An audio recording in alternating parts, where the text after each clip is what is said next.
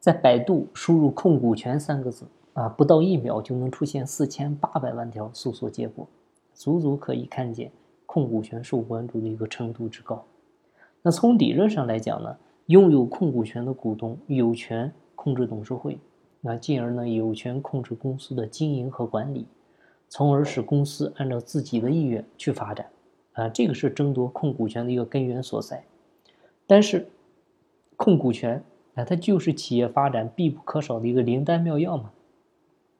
第一呢，创业者掌握控股权呢是很有必要的啊。李国庆就说过，一定要绝对控股啊，没有百分之五十一绝对不行。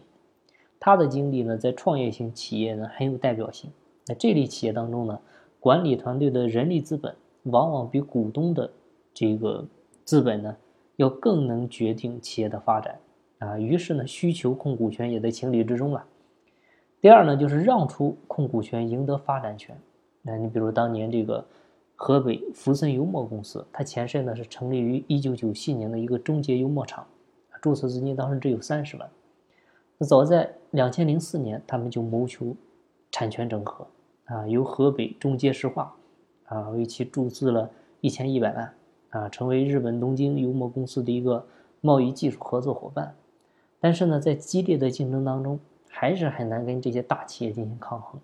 所以呢，福森又找到了新东家，啊，就香港叶氏集团全资的一个附属机构洋紫荆油墨有限公司，啊，重组之后，啊，洋紫荆油墨河北有限公司年销售额呢开始达到三到五个亿，啊，对中捷走向世界呢也起到了一个推动作用。所以，像中捷的话，它在企业整合重组过程当中呢，就是坚持不求所有，但求所在，啊，就是甘愿放弃我百分之五十一的股权红线，啊，以较小的股权存量来换来较大的资本增量。那这种理念呢，其实也是很有借鉴意义的。啊，一个有一定竞争力的企业，那假若啊，它与对方企业的战略目标，整个的发展呢？也都很契合，啊，而且呢，双方也都有合作的一个诚意。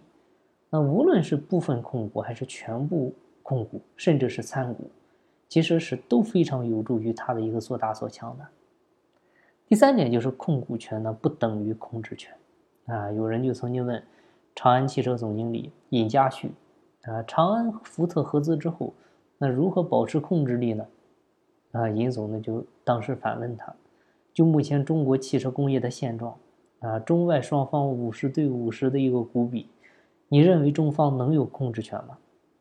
啊，他看到这个记者啊没有回答他，他就接着说：“你不要说五十对五十，你就算是五十一对四十九，车型是人家的，关键技术是人家的，连品牌也是人家的，你这个控制力从何谈起？”那这段话呢，可能是稍微有点偏激，但是呢，也道出了令人尴尬的事实，啊，就是用来澄清一个长期以来一直困扰着企业的观念，啊，这个是再恰当不过的，就是控股权不等于控制权。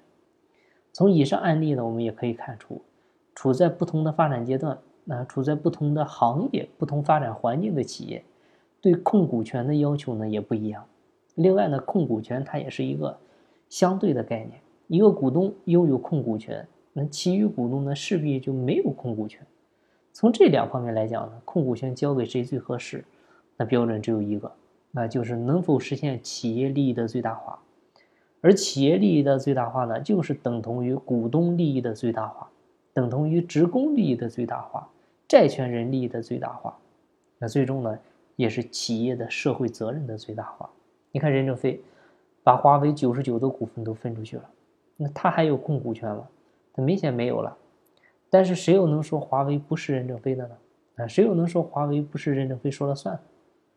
所以控制权呢不一定体现在股份的多少上啊。如果只看股份多少，很多时候是行不通的。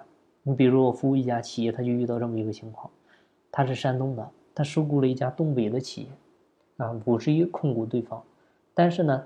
对方公司基本人员都没变动，还是那波人。那经营管理上呢，也还是那些人管事儿，啊，你这边呢就是遥控指挥。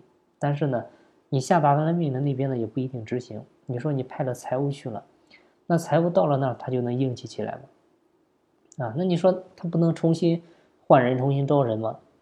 那个地儿他做这个的基本上就他公司啊，你没法再招人，而且你也招不起来人，所以他这个就相当于是砸了几百万进去，买了个五十亿的股份，结果他自己说啥也不算。